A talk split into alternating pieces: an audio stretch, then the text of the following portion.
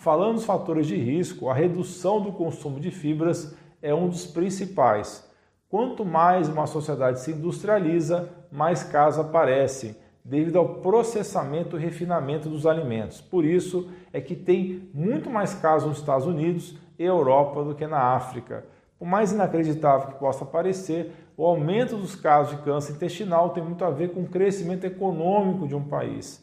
A industrialização dos alimentos vida moderna cheia de estresse e falta de exposição ao sol são todos fatores agravantes. Então, uma das causas do câncer coloretal é uma dieta muito pobre em fibras e o aumento do consumo de alimentos industrializados e ricos em grãos processados. Outras causas incluem o tabagismo, o fumo, consumo abusivo de álcool, sedentarismo e obesidade, principalmente quando você tem aquela gordurinha dentro da barriga chamada de gordura visceral.